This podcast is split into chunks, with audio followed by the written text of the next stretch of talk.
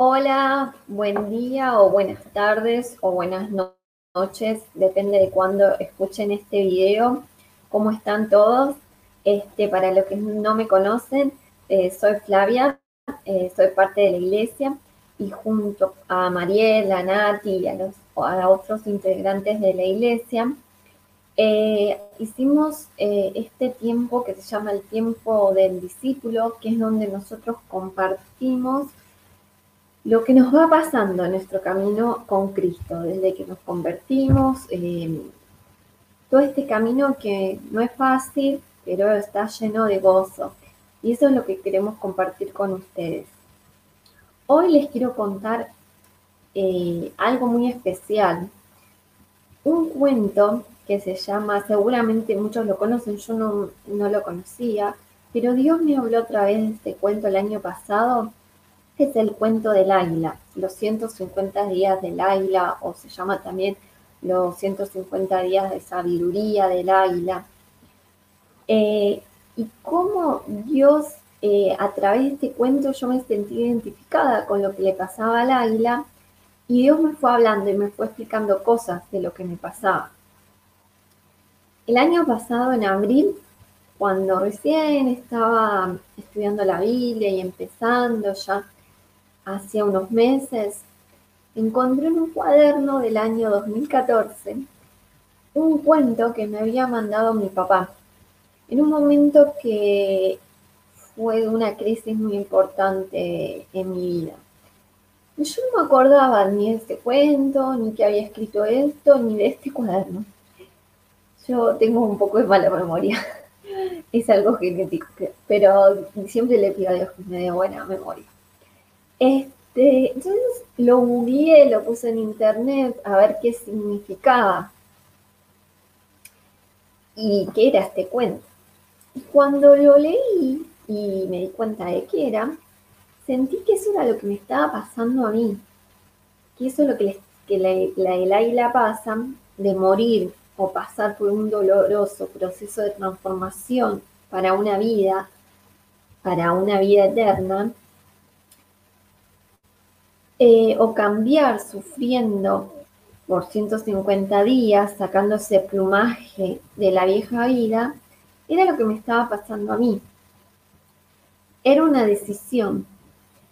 Y buscando en la Biblia eh, eh, todas las partes que se habla del águila, porque Dios también mucho me habla en sueños y con símbolos,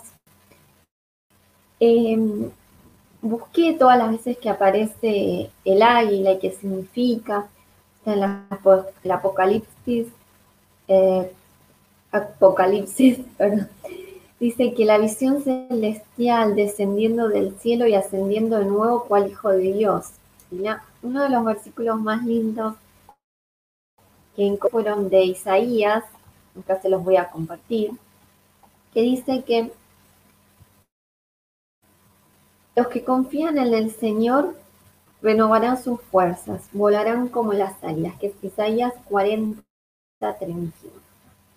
Bueno, este es el cuento. Les voy a contar para los que no conocen, les voy a leer primero el cuento, que es muy lindo. Se llama La renovación del águila o la sabiduría del águila, como les dije. Dice que el águila es el ave con mayor longevidad de entre esas especies. Llega a vivir 70 años. Pero para llegar a esa, a los 40 años, debe tomar una seria y difícil decisión.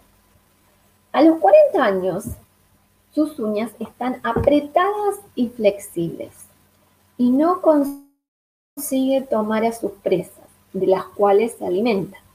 Su pico largo y puntiagudo se empieza a curvar apuntando contra su pecho. Sus alas están envejecidas y pesadas y sus plumas gruesas. Volar se hace ya tan difícil. Debido a esto, el águila tiene solamente dos alternativas, o morir o enfrentar un doloroso proceso de renovación que durará 150 días. Este proceso consiste en volar hacia lo alto de una montaña y quedarse ahí, en un nido cercano a un paredón en donde no tenga la necesidad de volar. Después de encontrar el sitio adecuado, el águila comienza a golpear su pico en la pared hasta que consigue arrancarlo. Después de ese momento tan doloroso, debe esperar, con paciencia, esperar el crecimiento de uno nuevo, con el cual ella se desprenderá de cada una de sus uñas. Cuando estas uñas nuevas empiezan a nacer, comenzará a desplumar sus plumas viejas con las uñas y el pico nuevo. Después de un total de cinco meses, sale para un vuelo de renovación y así podrá vivir unos 30 años más. Bueno, este cuento me encantó porque me vi reflejada y creo que es algo que pasamos muchos cristianos, es ese proceso de transformación tan doloroso. Y yo fui relacionando varios símbolos de acá con lo que explica la Biblia y con lo que me iba pasando. Por ejemplo, las uñas representan que ella no se puede alimentar porque están viejas y encurvadas. El pico dice que está apuntando a su pecho, o sea, se está matando y se está autodestruyendo, porque si llega al pecho va a clavar y va a morir.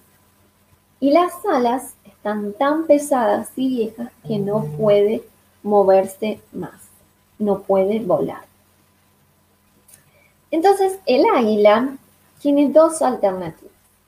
O muere, o dijimos, o enfrenta este proceso de tan doloroso renovación, que durará 150 días. Y en nuestra vida, cuando conocemos a Jesús, cuando tenemos la revelación de Él, también tenemos dos opciones.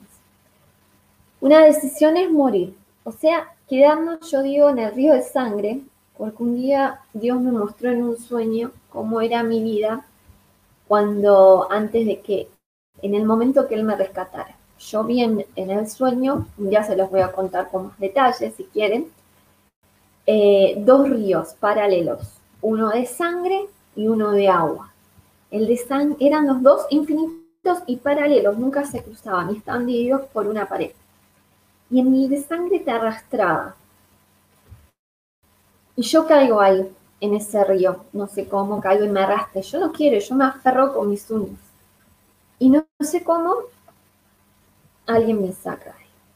O algo, no sé. Y cuando salgo a ese río me veo toda llena de sangre. Y digo, ¿qué es esto? ¿Qué asco? Me saco todo así. Y después les voy a contar algún día más detalles de ese sueño del significado. Por eso yo les digo que ese río de sangre representa al mundo a lo que nos arrastra y nos lleva, que nos va a llevar a la muerte, no una muerte física, que en algún momento va a ser, pero es una muerte espiritual. No hay nada que hacer, solo te lleva.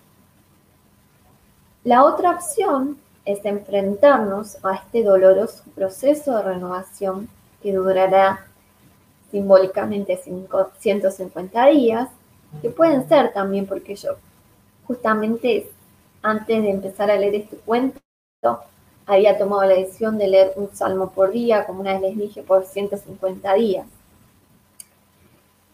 O sea, este proceso de renovación es meternos en el río de agua, yo digo, porque en el sueño veía un río de sangre y un río de agua. Por eso yo siempre digo, me tiré al río de agua de Dios. Este río de agua nos lleva a la vida, pero para eso hay que elegirlo. Es un doloroso y difícil proceso de cambio, donde tenemos que nacer de nuevo. Tenemos que tener un ropaje nuevo, tenemos que dejar la vida pecaminosa, los deseos de la carne.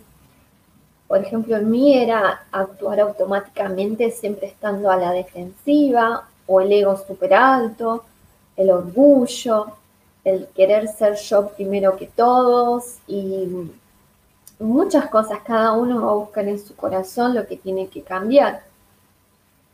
Y se va dejando al descubierto cuando hacemos este proceso. Vamos a ver, nosotros vamos a ver esas plumas viejas, cuáles son nuestras plumas viejas, pesadas, que no nos sirven, que no nos dejan volar. Dice, nuestro pico como el águila, mata el corazón, porque el, pico del águila se va encurvando y va apuntando al corazón. Y es lo mismo que nos pasa a nosotros, porque nuestro pico es nuestra boca, es lo que hablamos. En la Biblia dice, la palabra es la vida o da muerte. Entonces tenemos que examinar cómo hablamos y qué hablamos. ¿Estamos bendiciendo o estamos maldiciendo? Tenemos que examinar nuestros sentimientos, nuestras emociones, nuestro corazón. O sea que si nosotros no tomamos la decisión de cambio, de renacer, de ser transformados por Dios a través de Jesús, nos dejamos llevar por la muerte, por el mundo, por sus estatutos o valores. Yo le digo la moderna Babilonia porque es lo que nosotros vemos con nuestros ojos físicos, es lo que nosotros creemos que es nuestra verdad, porque estábamos, o estábamos algunos aún con un velo en nuestros ojos, estábamos enseguecidos, pero milagrosamente, como milagrosamente Dios en mi sueño me saca de río de sangre, Dios nos quita el velo para que podamos tomar una decisión. Porque Dios toma la iniciativa de quitarnos el velo, de salvarnos. Pero nosotros tenemos libre albedrío, dice la Biblia. Nosotros somos libres. Tenemos libertad de elección. Y ahora que sabemos la verdad, ¿qué vamos a elegir? ¿La muerte? No me refiero a la muerte física. O sea, la vida fácil, la entera, con decisiones que provienen de nuestra mente carnal, de nuestros propios deseos egoístas de la carne, de un placer momentáneo, o vamos a elegir sumergirnos en el río de Dios y pasar por ese doloroso y agrio sufrimiento de la cruz para una vida nueva.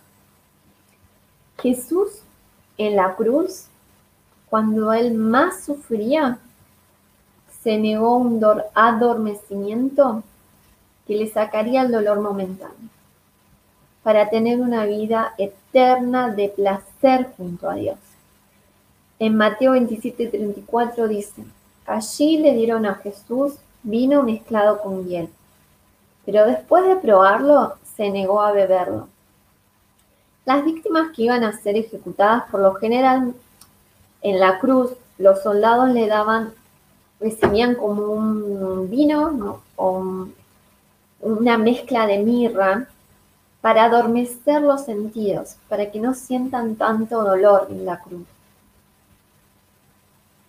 Pero Jesús tomó la decisión de no querer eso, no querer el, el adormecimiento momentáneo, lo que el mundo le ofrecía, adormecer sus sentidos, su sentimiento porque él no quería evadir nada de lo que contenía la copa que le ofrecía al Padre. Bueno, les doy para pensar, para reflexionar, ¿se quieren tirar en el río de Dios o vamos a seguir en el río de sangre? Es escribí una reflexión larga y se los voy a contar en diferentes videos. Este es el primero la semana que viene seguimos con otro. Y vamos a finalizar con una oración que te invito a hacerla. dice, Espíritu Santo, Padre, dame fuerza y sabiduría para someterme a tu proceso personal de transformación, para que pueda reconocer mi llamado y alcanzar mi propósito el que Dios me, designó antes de mi creación. Amén. Y antes les quiero dejar otro versículo para pensar de esto de las elecciones. En Deuteronomio, Deuteronomio 30, 15, 20 dice, Hoy te doy a elegir entre la vida y la muerte, entre el bien y el mal. Hoy pongo al cielo y a la tierra por testigos contra ti, de que te he dado a elegir entre la vida o la muerte, entre la bendición y la maldición. ¿Vos qué elegís? Te mando un abrazo grande, que tengas un hermoso y bendecido día. Abrí los ojos, el corazón y los oídos, que Dios te habla todos los días. Hay que estar atentos.